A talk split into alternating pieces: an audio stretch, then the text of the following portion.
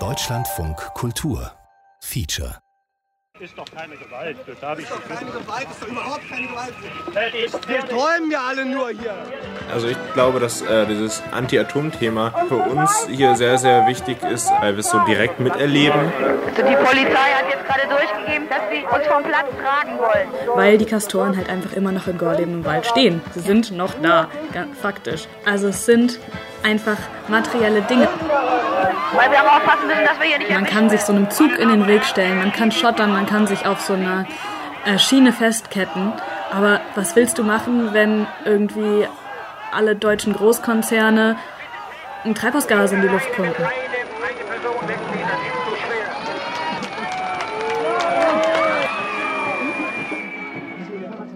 Ausgrabung einer Utopie. 40 Jahre republikfreies Wendland. Feature von Rosa Hanna Ziegler. Zum Teil haben wir ein Altersproblem. Das war während der Castortransporte auf jeden Fall anders oder auch im Vorfeld. Also da haben sich auch viele junge Leute engagiert oder eben allen Alters. Aber diese kontinuierliche Anti-Atomarbeit, die wird hauptsächlich von Leuten über 60 getragen. Wir müssen diesen Anschluss an die nachwachsenden Generationen einfach hinbekommen.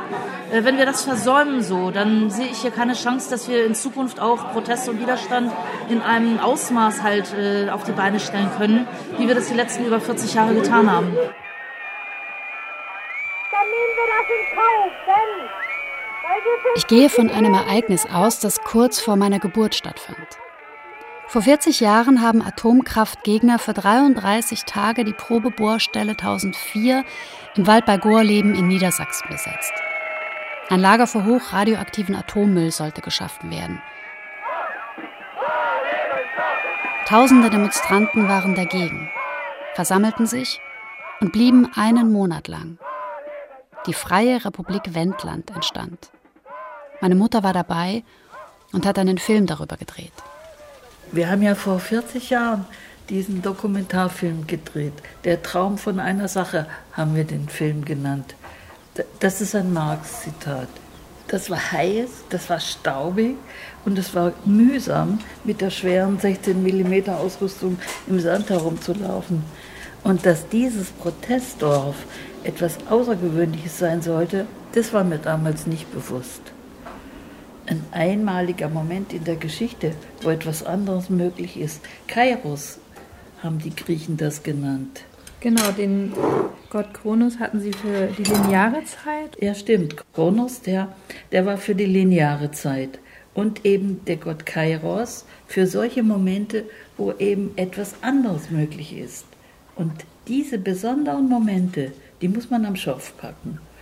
Und Kairos hatte im Hinterkopf ja keine Haare, so dass man ihn nicht mehr packen konnte, wenn man zu langsam war oder zu spät kam. Dann war er schon vorbeigeeilt.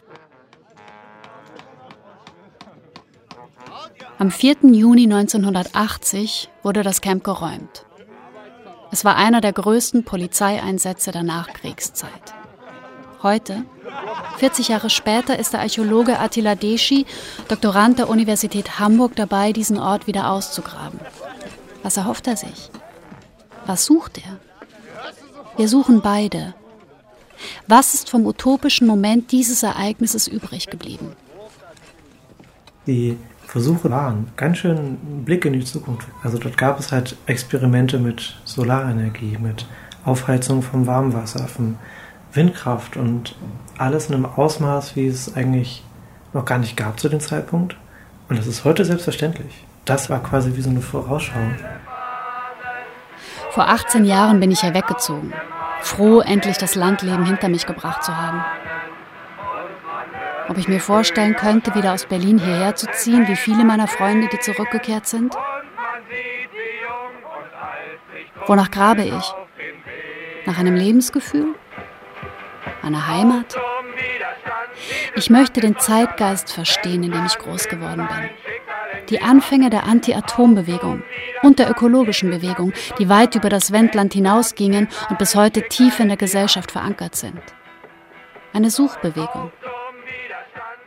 Wenn man zeitgeschichtliche Archäologie macht, hätte man ja auch einen Autofriedhof ausgraben können oder eine Kleingartenanlage Man muss auch schauen, wo Menschen versucht haben, auszubrechen und Alternativen auszuprobieren oder sich einfach zu widersetzen.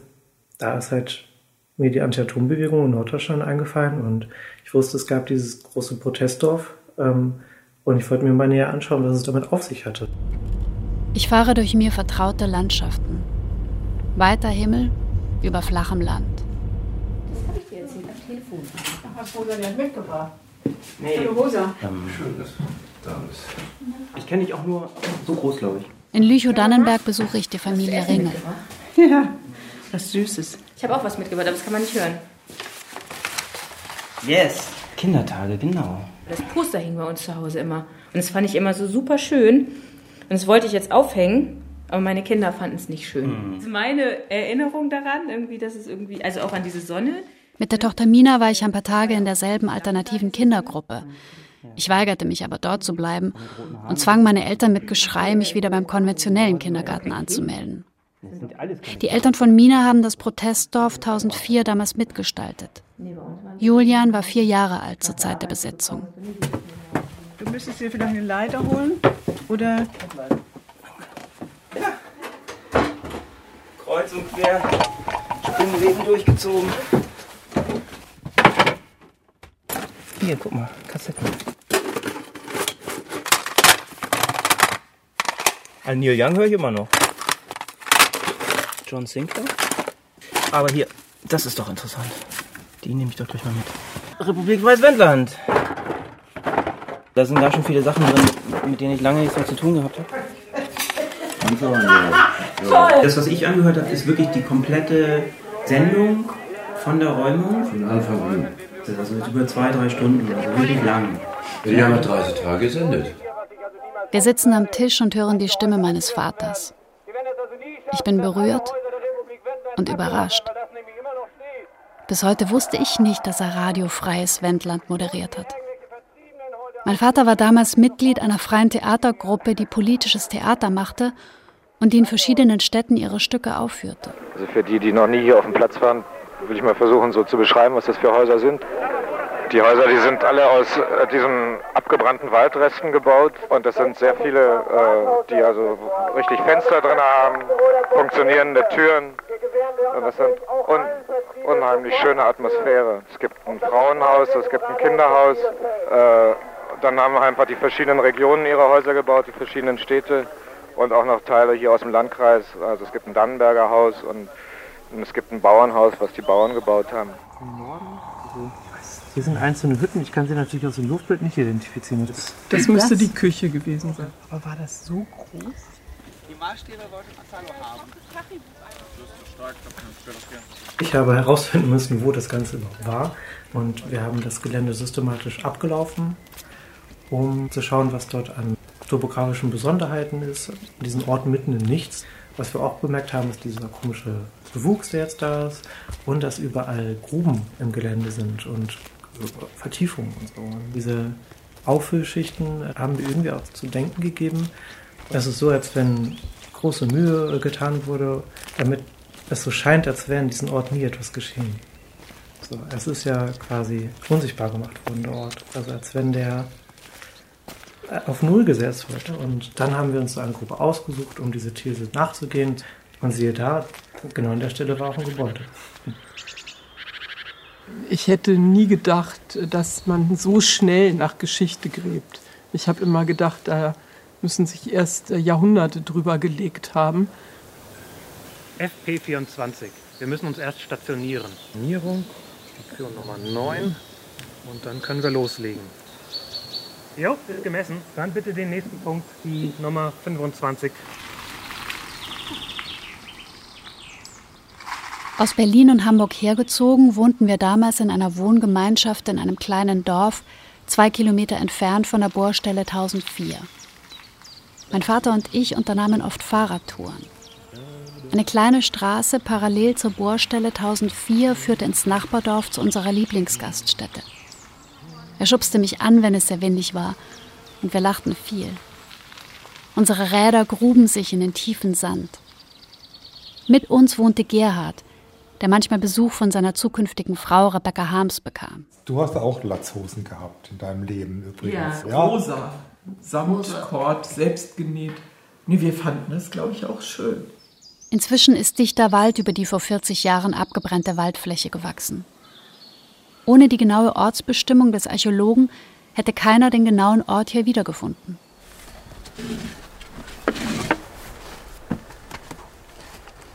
Wir haben definiert, wo die Verdachtsflächen sind und dann ähm, steckt man das ab, das, äh, den Bereich, den man ausgraben will und dann trägt man tatsächlich für äh, alle fünf Zentimeter die gesamte, den Boden ab in so diesem Käsehobel. Man macht das systematisch und äh, man sieht wie beim CT diese, diese, diese Schnitte durch den, durch den Boden und kann dadurch besser verstehen, was da war.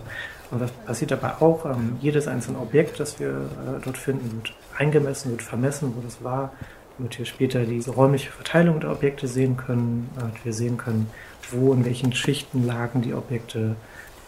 Und wir versuchen rückwärts nachzuvollziehen, was, was nacheinander dort hineingeraten ist. Also dann ist halt vielleicht später jemand dort was hineingegraben in die vorige Verfügung und so können wir die Abfolge der Prozesse nachvollziehen.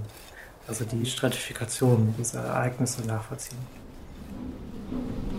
Ich gehe in die Vergangenheit zurück und versuche zu verstehen, was die Leute, was meine Eltern und deren Freunde bewegt hat, was sie angetrieben hat.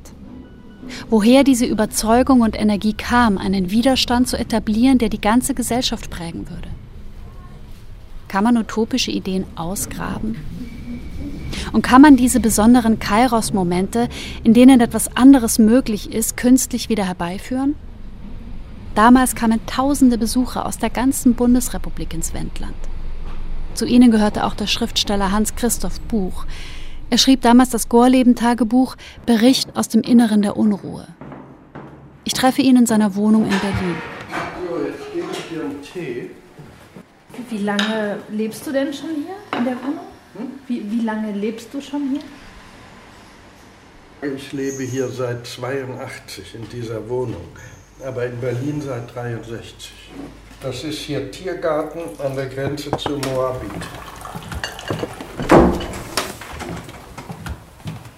Wir waren sehr früh dabei mit unseren Protesten gegen die Natur- und Umweltzerstörung durch die geplante Atommülllagerung im Salzstock. Gegen die Atomindustrie konnte man nicht mit Gewalt vorgehen, wie die RAF das tat, indem man Attentate verübte, sondern man musste eine breite Basis schaffen, Bauern und ähm, Intellektuelle Arbeiter und Unternehmer mussten zusammenstehen und zusammengehen. Und das hat ja geklappt. Äh, aus der anfangs isolierten Protestbewegung wurde eine breite Volksbewegung. Sie waren auch ein bisschen hinterwäldlerisch und mit Recht misstrauisch gegen diese Ex-68er und andere Linksradikale, die von den Städten dorthin kamen, in Wohngemeinschaften lebten und so fort diese Linken und die anderen ökologisch bewussten oder bewegten vertrugen sich auch nicht gut. Anfangs, da war man dann froh, als plötzlich alle einen gemeinsamen Gegner hatten. Das war die Atomindustrie und im Hintergrund der Staat.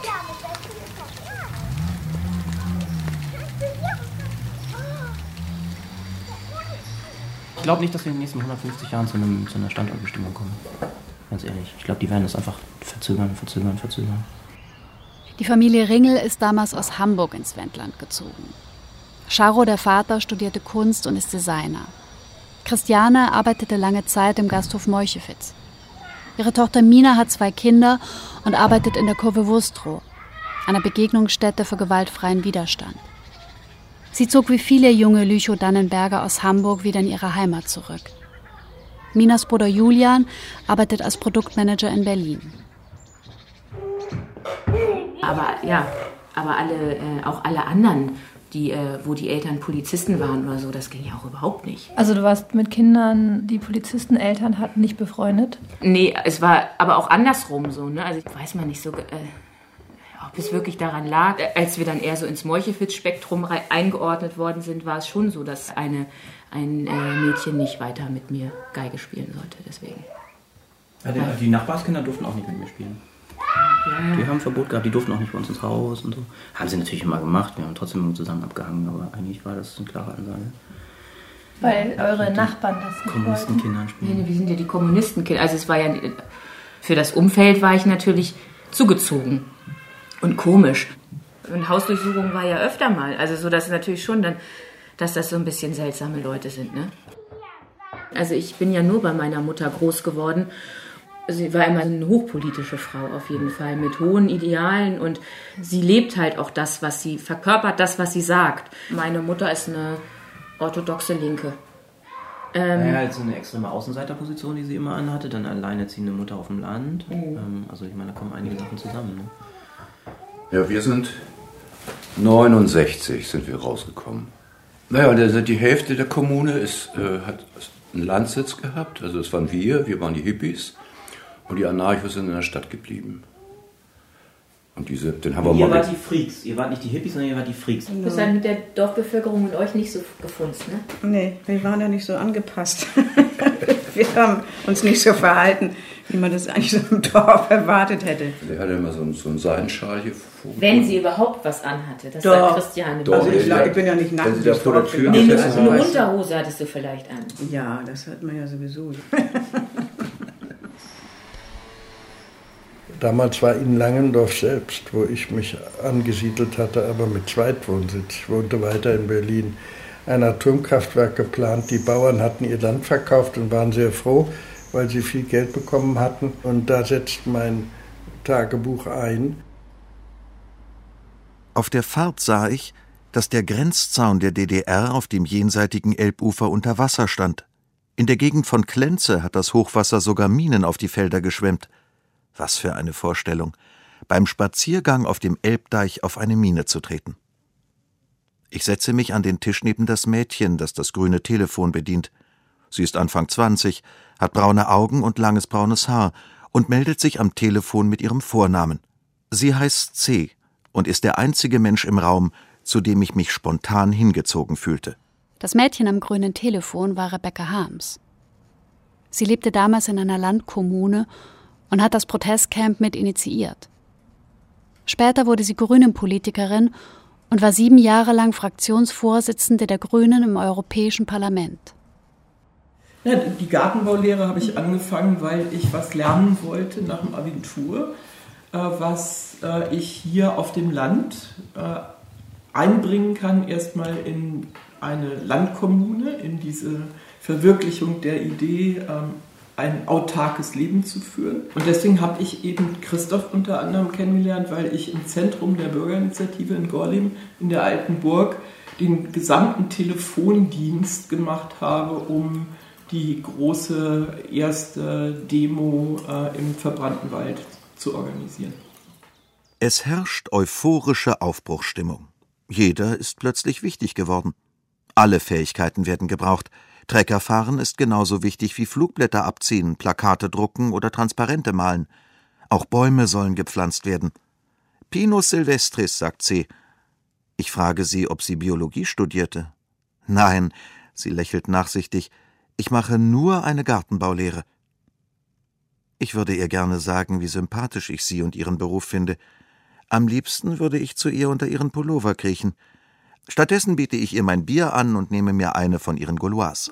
Dieser Standort wurde ja gewählt, weil in der Bundesregierung wurde gedacht, dass da ist der Hund begraben. Und die Leute, weil die Gegend so arm ist, hier im Zonenrandgebiet, im östlichsten Teil Niedersachsens, die nehmen alles, was Jobs verspricht, selbst Atommüll.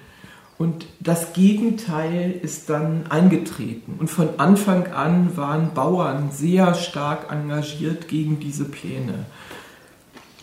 Irgendwann im Mai 1980 gab es zwar Polizeibegleitung dieser Demonstration, aber wir konnten dann ungehindert äh, einen Demozug bis auf diesen Platz machen, den wir im Wald besetzen wollten. Und ich glaube, die Polizei hat damals oder auch die Innenministerien haben nicht damit gerechnet, dass dieser Aufruf von vornherein so viele Leute anziehen würde. Und ich glaube, dass darin halt auch, also in dieser Erfahrung, in, in dieser Phase, in der sich auch so fortschrittliches Denken etabliert hat, dass da sehr viel passiert ist, was dann insgesamt auch doch Deutschland positiv verändert hat. Es gibt einen anderen Respekt gegenüber dem Bürger und dass nur der Staat Respekt verdient, äh, das hat sich geändert.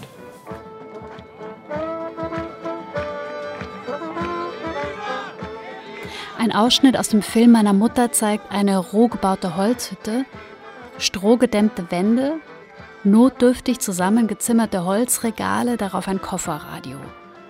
An der Wand ein gedrucktes Plakat Radiofreies Wendland 101 MHz. Tassen, Teller, Besteck, eine Kaffeedose. Durch das Fenster sieht man ein Holzgerüst. In fünf Metern Höhe schwingen Aktivisten in einer Schiffsschaukel. Im Halbdunkel der Hütte sitzt ein junger Mann, schulterlanges Haar, kariertes Hemd. Ja, man hat sich auf eine ganz andere Art und Weise kennengelernt. Normalerweise in Berlin, man lebt zusammen, aber zusammenarbeiten ist halt nicht drin. Vielleicht in AKW-Gruppen, aber richtig so ein Haus zu bauen zusammen, wo dann nachher was, was bei rauskommt, was man sieht, so ist ja nie gemacht worden. Also selten wird es halt gemacht. Ne? Das war schon, schon eine gute Stimmung am Anfang, also ein richtiges Hoch, wo wir mit viel Spaß hier gemacht haben und gesungen haben bei Arbeiten. Und das war ja, so wie man sich so Klischee von toller Arbeit vorstellt. Ne? Also in meinen Träumen könnte ich mir das schon sehr gut vorstellen, so, so eine Sache zu machen, längerfristig. Ich äh, bin ja damals Zimmerer gewesen und habe äh, an dem Freundschaftshausbau mitgewirkt. Das ist eigentlich so für mich etwas, was, ähm, was sehr kraftgebendes, also für mich von Anfang an gewesen. Ne? Und fand ich auch sehr erstaunlich, während dieses Dorf existierte. Mit allem drum und dran, mit Passstelle und äh, eigenem Reisepass, auch so auch inklusive. Ne?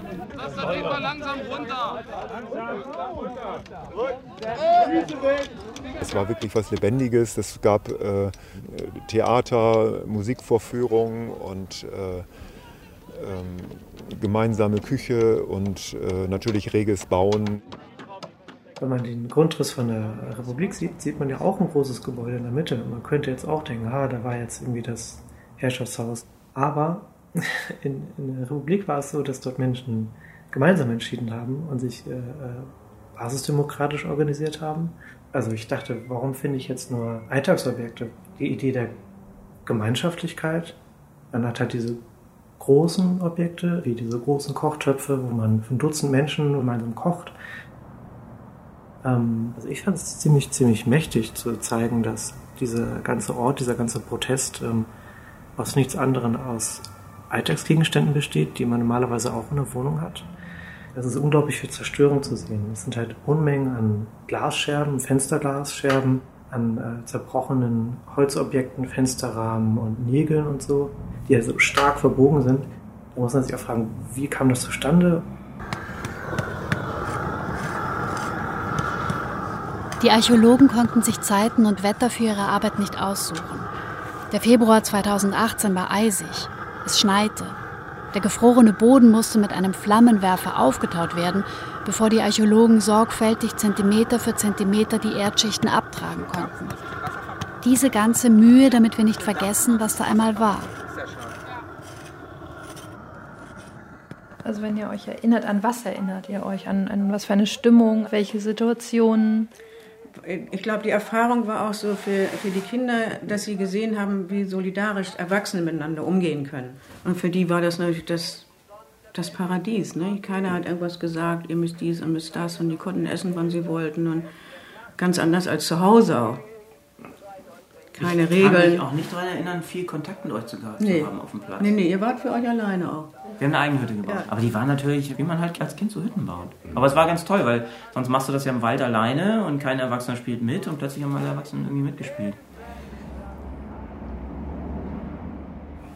Ja, das war äh, prägend für den Rest meines Lebens. Nicht so sehr wegen der Kurlebenproteste, sondern äh, weil ich versuchte, das persönliche und das politische Interesse zu verbinden.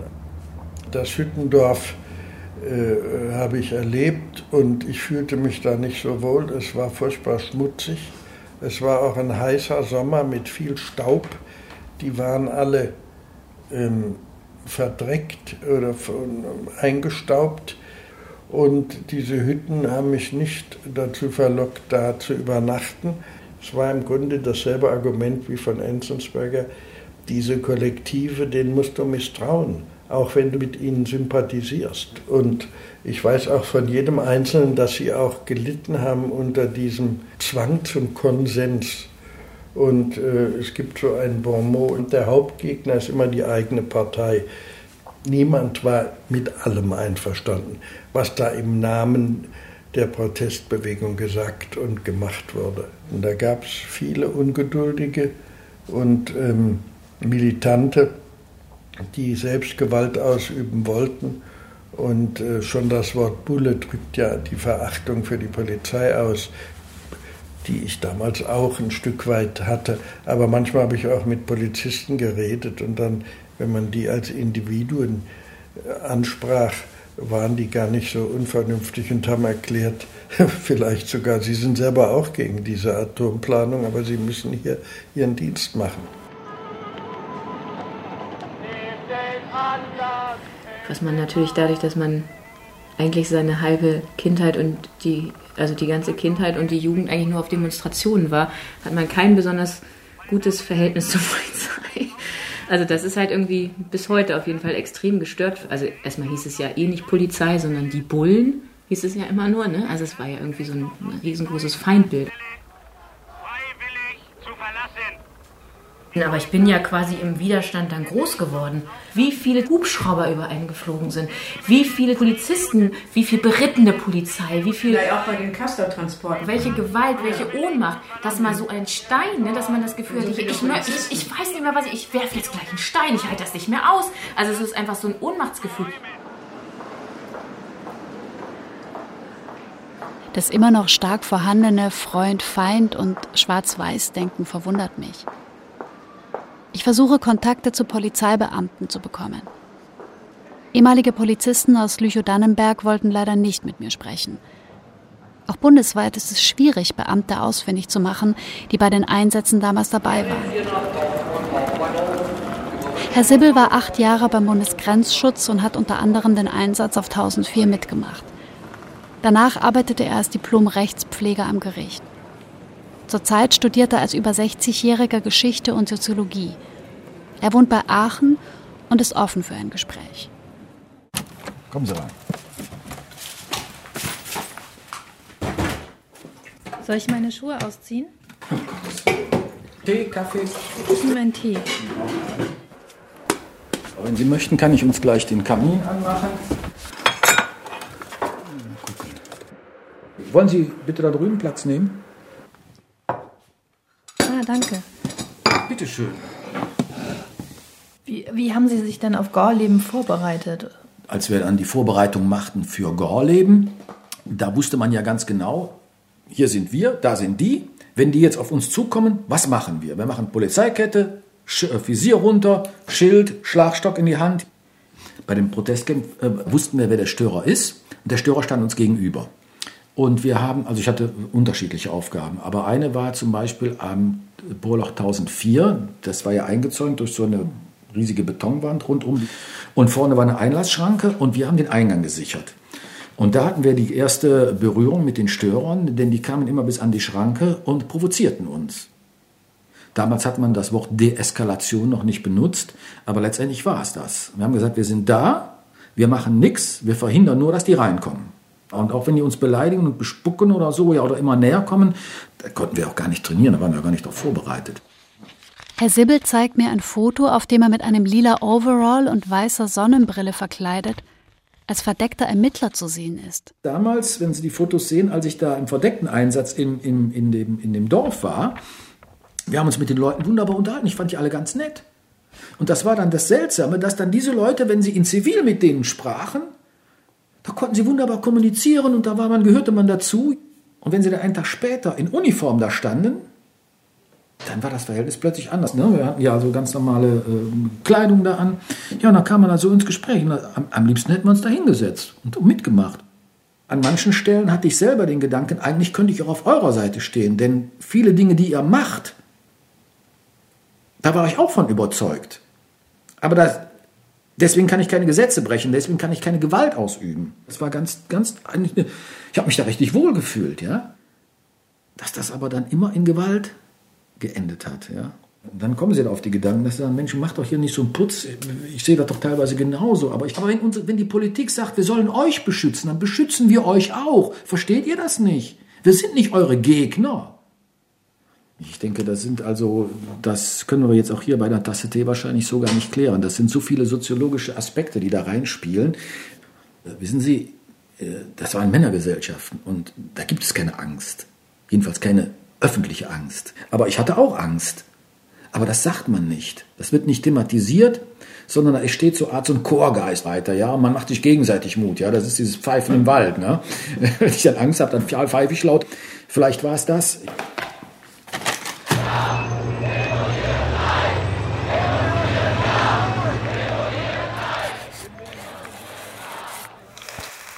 Ja, das ist halt dieser Aufsatz für die Atemschutzmaske. Ähm, also man sieht halt, dass hier dieser Streifen drauf war mit so einem Siegel. Wahrscheinlich war das um dieses um diese Rille herum. Das reißt man so ab.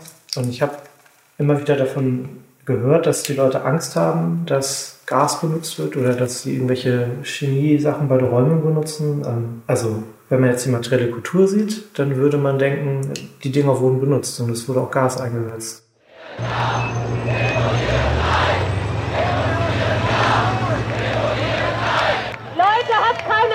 Was da drüben, diese Wolke, das ist nur Staub, das ist kein Gas, das ist nur Staub. Die Bullen selbst haben auch keine Gasmasken auf.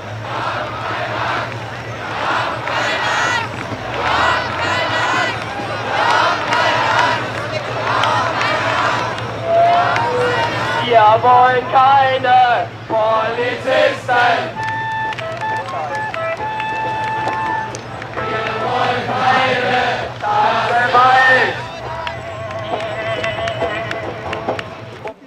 äh, wir möchten die äh, Träumer und äh, die Pfadfinder von den anderen früh, frühzeitig trennen. Das geht nicht mit Gewalt, man kann nur an ihr Erkenntnisbewusstsein appellieren.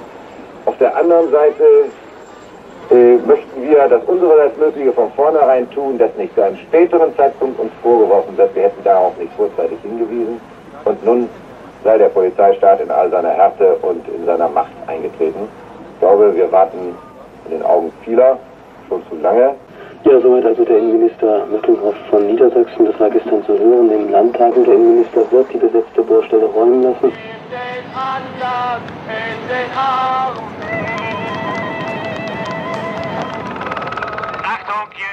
Für mich ist das eine der beeindruckendsten Erlebnisse in meinem Leben gewesen. Ich treffe Manfred Ebeling auf seinem Hof im Rundling Püggen. In der Mitte die Dorfeiche, drumherum die Fachwerkgehöfte. Ein kreisförmig angelegtes Dorf, wie es im Wendland viele gibt. Manfred Ebeling studierte 1980 noch Landwirtschaft.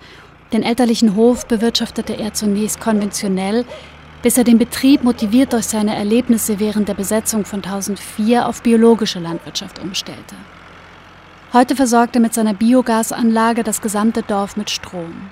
Bei der Räumung war das halt so, dass äh, dann mein Vater ähm, sozusagen mir den Pastor, stellvertretenden Propst, hinterhergeschickt hat, der soll mich da runterholen. Und dann kommt der Pastor zu dir und sagt, kommen Sie hier runter, das ist zu gefährlich, Sie sind Hoferbe, das können Sie nicht machen hier. Das war doch die Frage, werden da Steine geworfen, gibt es da Pistolen, gibt es da Waffen? Die Bildzeitung hat geschrieben, es sind da auf dem Platz Waffen in den Häusern. Das Neue war die Grenzüberschreitung und vor allen Dingen dieses äh, drüber nachdenken, wie kann man sein Leben gestalten, nicht so wie die Eltern das gemacht haben, nicht wie die Vergangenheit war, sondern wir machen ja was Neues. Unsere Elterngeneration hatte ja die Kriegserfahrung gemacht, politisch, und die waren stumm.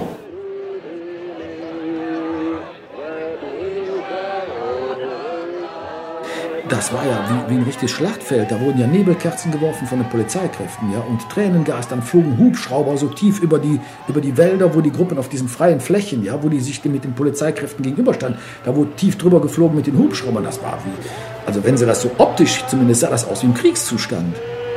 Hm? Und äh, ich weiß nicht, ob das von beiden Seiten so gewollt war. Das ist einfach eine Situation, die eskaliert ist bleibt jetzt wirklich alle sitzen und denkt an die Versprechungen, die wir uns gegenseitig gegeben Dass wir da wieder weg sind, ja. Äh, das sind dann die bekloppten Kernkraftgeger, die machen nur Randale, ja. Und wir werden da eingesetzt und müssen uns da die Hucke vollhauen lassen, ja. Und das war das eigentlich. Immer nur wie so eine Schachfigur hin und her geschoben zu werden und den Mund zu halten, nur Befehlsempfänger. Also das war nicht meins. Ich hatte also immer das Bestreben, weiterzukommen. Und das ist ja dann letztendlich so weit gegangen, dass ich gesagt habe, ich äh, höre auf beim Bundesgrenzschutz und schlage eine ganz andere Laufbahn ein. Verantwortung, dass das da, wo er sitzt und neben ihm eingehalten wird. Das ist richtig. Das ist gut. Das habt ihr genau richtig abgeschnitten. 10, 1 cm tiefer und nie mehr weggeweht. Ja. Das ist der Abdruck von der äh, von den Ketten. Von den Ketten. Die pressen ja Erde zusammen und drücken die auch rein. Und hier ist es lang gefahren. Genau. Das könnte halt der Eindruck von einer Planierraupe gewesen sein, ja. einer Kette quasi. Dass man diese einzelnen Kettenfragmente sieht, die sich nacheinander so im Boden rein drücken. Und genau. Die haben natürlich ordentlich Gewicht und pressen dann ihre Spuren in den Boden. Ich fahre nach Meuchefitz, den Gasthof hier habe ich als Kind ab und zu mit meinen Eltern besucht. Christiane zog nach der Räumung von 1004 mit ihren drei Kindern in das Kollektiv hier im Dorf und lebte zusammen mit dem Gründer des Gasthofs. Nach 30 Jahren bin ich heute zum ersten Mal wieder hier. Das Kollektiv, das nach dem Protestcamp hier entstanden ist, gibt es immer noch. Und auch heute treffen sich hier verschiedene Aktivisten und Bewohner aus dem Umland. Ein Ort, wo auch weiterhin eine Form von Widerstand gelebt wird. Auf der alten Steinmauer balancierte ich mit meinen Freundinnen auf und ab. Wir spielten Fangen und Verstecken.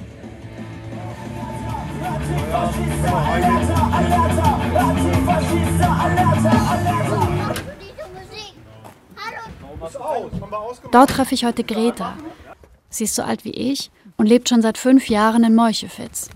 In einem Bauwagen sechs, sieben Bauwagen sind hier gerade tatsächlich. Hier, wo das Licht ist, ist meine.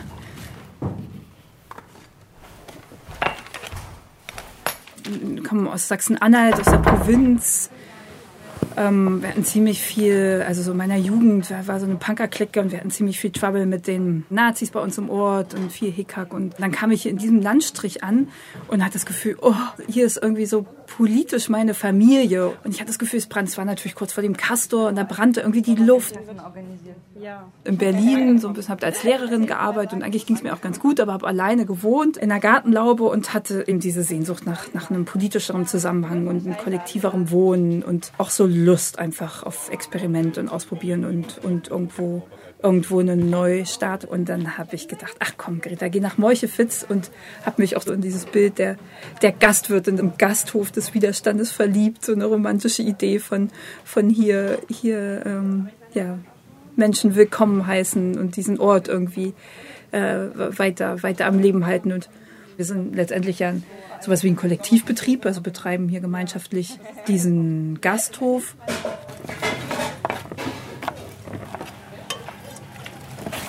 Falafeln auch. Käse. Wenn ihr Möhren liefert, wäre es ja wunderbar. Wir schwimmen ja in so einer links, links Blase auf jeden Fall. Ich kenne kein Projekt oder kein Ort, an dem so viel, zum Beispiel so viel äh, ähm, Anti-Atom-Plakate noch sind, so viel äh, Widerstandssonnen irgendwo hängen, auch in unserer Bibliothek oben im Gasthof ist ein ganzes Regal voller Anti-Atom-Bücher und, und das persönlich mag ich sehr, sehr gern. Und auch, also gerade am Donnerstag, ähm, diesen, also so diesen Begegnungsraum hier im Wendland aufrechtzuerhalten. Da, ne, wird auch mal gestritten und wird auch debattiert und es ist nicht immer Einigkeit und Frieden, Freude, Eierkuchen. hier, hier im Haus haben wir so, haben wir so relativ, ähm, also haben wir unsere Gemeinschaftsräume von Bad und, und eben diese Küche oder Wohn, Wohnküche. Es ist sowieso ganz schön herausfordernd, also im Kollektiv zu wohnen und zu leben und dann auch noch mit den gleichen Leuten im Kollektiv zu arbeiten. Das, also, ja, das sorgt auch für viel Konflikte und Reibereien natürlich. Ne? Wenn wir uns hier über Kaffeetassen und wer putzt auf unserer Seite in unserer Küche streiten, dann spült sich das natürlich manchmal auch in unser Gasthof- und Arbeitsleben rein. Und so und gleichzeitig hilft es uns aber auch total, dass wir diesen Gasthof haben und am Donnerstag, der muss einfach laufen, der muss funktionieren. Da können wir uns auch gar nicht so viel äh, Zwist und Konflikt erlauben.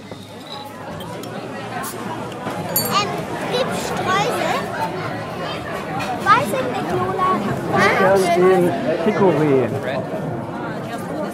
Und dazu kommt noch ein dunkles Märzen. Ja, ich arbeite manchmal in der Küche, also so dreimal, vielleicht zwei oder dreimal im Monat. Und ich verschenke meine Arbeit. Wir verschenken alle unsere Arbeit hier.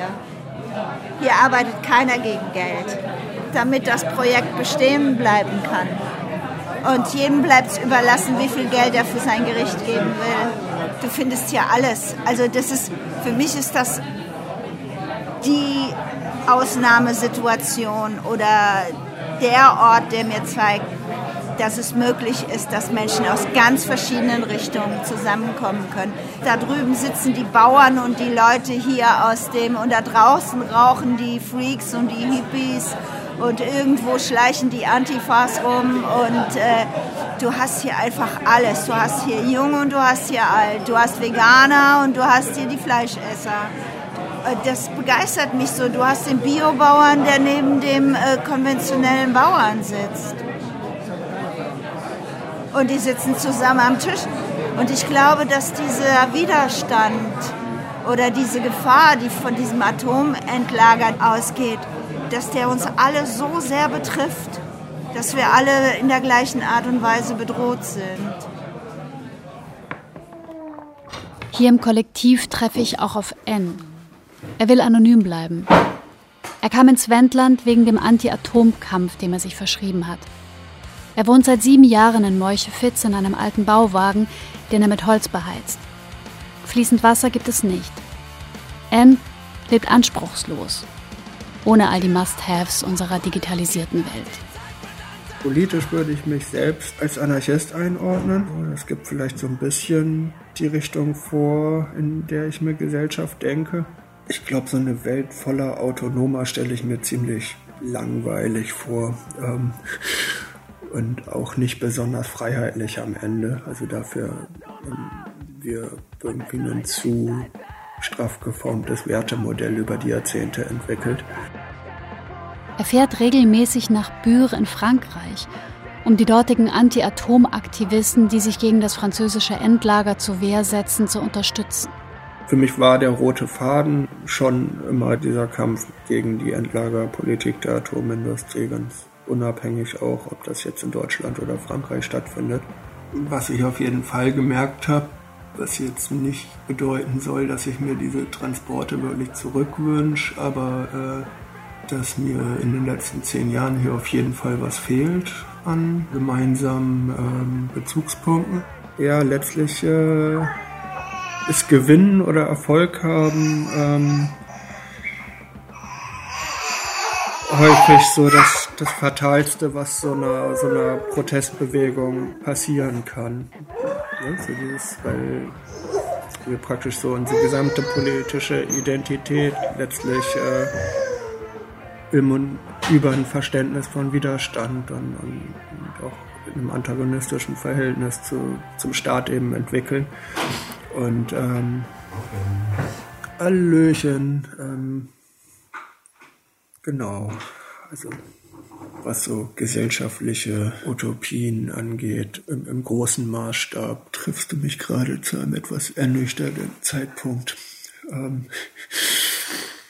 ja, hatte ich sicherlich irgendwie, so ein bisschen hochtrabendere Vorstellung von. Äh, Gerade bin ich ganz zufrieden mit so kleinteiligen Arbeiten. Ich mache mir relativ wenig Gedanken um Umsturz und Revolution in letzter Zeit. weil die Schüler irgendwie am Freitag Ja, stimmt, der Lukauer Bus fährt woanders. Ähm, also für mich ähm, ist diese junge Klimabewegung auf, auf Fridays for Future bezogen eine super spannende Sache. Ich habe hab relativ wenig äh, Berührungspunkte. Das liegt viel mehr daran, wie sich gesamtgesellschaftlich die Art von Kommunikation stark verändert hat die letzten Jahrzehnte. Das heißt, diese Bewegungen bauen größtenteils auf äh, Social-Media-Aktivitäten auf, also gerade über Plattformen, die, die von unserer Szene weitgehend abgelehnt werden. Das mag einerseits so ein Generationending sein, hat aber auch viel mit einer Kritik an der Technisierung von Kommunikation und den Möglichkeiten von Überwachung, die das mit sich bringt, oder auch von Einflussnahme auf, äh, auf Meinungen über Social Bots und Co. Ähm, Also dass Kommunikation sich ganz allgemein gesprochen einfach unglaublich verändert hat. Nee, gerade freitags.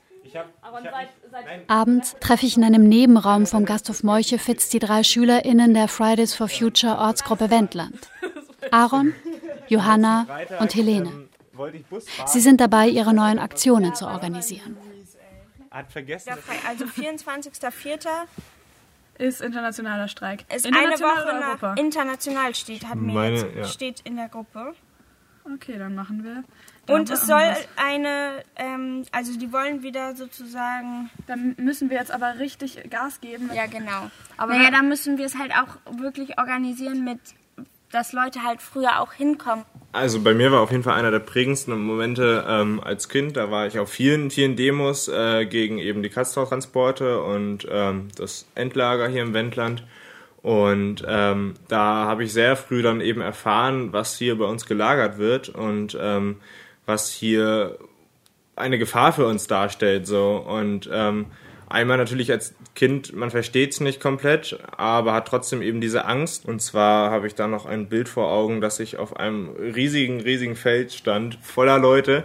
Ich hatte zwar meine Eltern ver verloren, war aber total begeistert davon, wie viele Menschen da stehen und für eine, für eine Sache eben, eben sich da gerade stellen und hinstellen und sagen, die möchten das nicht. Wichtig ist da aber auch in der Unterscheidung zu der alten Generation bei uns, ist, dass wir ganz andere Erfahrungen gemacht haben als jetzt ja, die anderen Menschen, die du schon interviewt hast, also als die alte Generation und Gorleben-Widerstand, weil die hatten eben, da war eben das Mittel der zivile Ungehorsam, weil es darum ging, diese Züge zu blockieren. Ähm, mit Planierraupen wurde das die Republik geräumt und natürlich hat man dann ein ganz anderes Verhältnis zur Polizei als wir, die wir in Anführungszeichen nur irgendwie nicht zur Schule gehen und durch Licho marschieren. Unser Ziel ist es, dass die Politik uns wirklich zuhört. Und dann war das eher wie so ein Schlag ins Gesicht, als die dann das Klimapaket vorgestellt haben.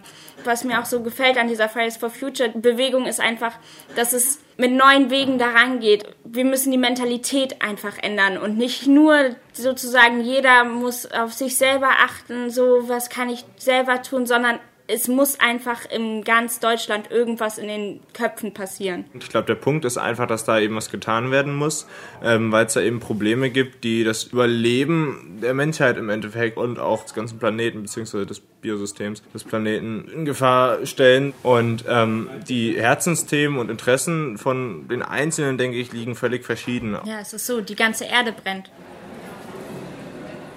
Ich treffe mich mit dem Archäologen Attila Deschi im Archäologischen Institut der Universität Hamburg. Gibt es eine Erkenntnis, die über die akribische Zuordnung von Fundstücken und der wissenschaftlichen Untersuchung von historischen Fotos hinausgeht? Das ist ähm, ein Projektraum bei uns im Archäologischen Institut, wo alle ihre Projekte bearbeiten, wo von Ausgrabungen die Funde erstmal hierher kommen, gereinigt werden äh, und dann bearbeitet, also aufgenommen werden. Und hier sind die Kisten von mir. Äh, das sind ungefähr 12, 14 Kisten. Da stehen sogar genau die GPS-Koordinaten drauf. Äh, genau, weil ein Fund ohne Kontext ist völlig wertlos für die Archäologie. Man kann es ja fast schon als eine Intervention in die Erinnerungskultur bezeichnen. Also eine, Einwirken auf, an was sich erinnert wird. Und es hat auch zur Folge, dass dieser Ort jetzt als archäologische Fundstelle eingetragen ist ähm, im, im Denkmalamt. Fundstücke insgesamt 2430. davon 25 nicht identifizierte Gegenstände. Keine Zuordnung möglich, ein Rätsel. Es war mir eine Erleichterung, dass es diese 25 nicht zuzuordnenden Fundstücke gab. Blinde Flecken in einer ansonsten straff durchstrukturierten Welt der Dinge. Walter Benjamin hat ja diese Thesen zu äh, Geschichtsthesen geschrieben und er spricht von Vergegenwärtigen, von Leid auch und von Dingen, die zerstört worden sind und dass man sich immer wieder dessen äh, bewusst sein sollte oder dass Menschen versuchen, diese Zerstörung, die es gibt alltäglich auch zu verhindern und dass sie Hoffnung haben, dass diese Träume der Menschen dann vielleicht auch irgendwann verwirklicht werden.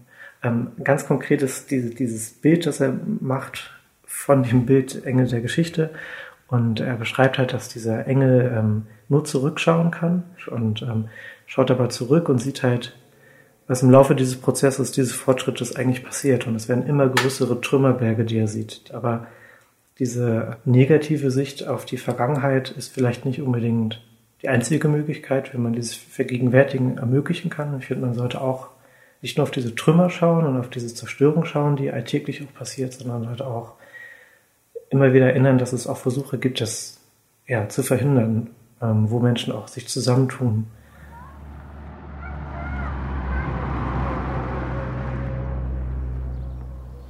In Sachsen-Anhalt, in der Altmark, einer Region, die direkt ans Wendland angrenzt, findet auch heute ein solcher Versuch statt. Das Ökodorf Siebenlinden. Es wurde mitgegründet von Dieter Hallbach, Soziologe. Auf dem Protestcamp 1004 war er Pressesprecher. Anschließend lebte er 25 Jahre lang im Ökodorf. Ein Modellprojekt mit 140 Bewohnern, davon 40 Kinder. Also ich glaube, dass die Besetzung und wie sie ablief und wie dann die Räumung war, dass es wirklich in der Bevölkerung den Umschwung in ganz Deutschland auch äh, gebracht hat. Und wir sind gewaltfrei geblieben. Und äh, das war in meinen Augen wirklich der Umschlagpunkt in der ganzen Anti-Atom-Bewegung und wo die Sympathien eindeutig auf unserer Seite waren. Die Platzbesetzung und die Gründung der Freien Republik, das war ja mehr wie einfach nur Anti-Atom-Widerstand. Ich glaube, für sehr viele Menschen und auch in der Öffentlichkeit ist da so wie was aufgetaucht, wie eine, ja, ein besseres Leben, ein gemeinschaftliches Leben. Und auf dem Platz war das ja dann auch ähm, wie ja, als ob man in der Zukunft gelebt hat. Und bei mir war es aber eine Entscheidung, dann zu sagen, nee, ich will jetzt einfach mehr das in den Alltag bringen und das auch wirklich auszuprobieren. Und dann war immer noch mein unerlöster Traum, eben ja, ein ganzes Dorf aufzubauen. Ich habe immer gesagt, Ökodorf ist 1004 legalisiert. Wir haben ja auch dieses Motto Einheit in der Vielfalt. Das heißt, die Utopie kann nicht sein, alle werden gleich sondern die Utopie ist halt, wir entwickeln das gemeinsam und äh, wir schaffen die Einheit in der Vielfalt. Viele junge Familien aus der Stadt ziehen in diesen Jahren wieder hierher ins Wendland. Auf der Suche nach Zusammenhalt, nach einem guten Leben, nach Antworten auf gesellschaftliche Fragen. Und vielleicht auch mit der Hoffnung, nochmal den Zauber dieses einen Moments in der Geschichte zu erleben. Das Aufblitzen der Vergangenheit in der Gegenwart, wie Walter Benjamin es nennt. Man muss sich Dinge vergegenwärtigen, damit man im Jetzt damit umgehen und handeln kann. Ob ich wirklich auch wieder hier leben möchte, diese Frage stellt sich mir vorerst nicht. Mir würde das Leben in der Großstadt doch zu sehr fehlen. Aber es ist ein gutes Gefühl, im Wendland eine Heimat zu haben, verwurzelt zu sein.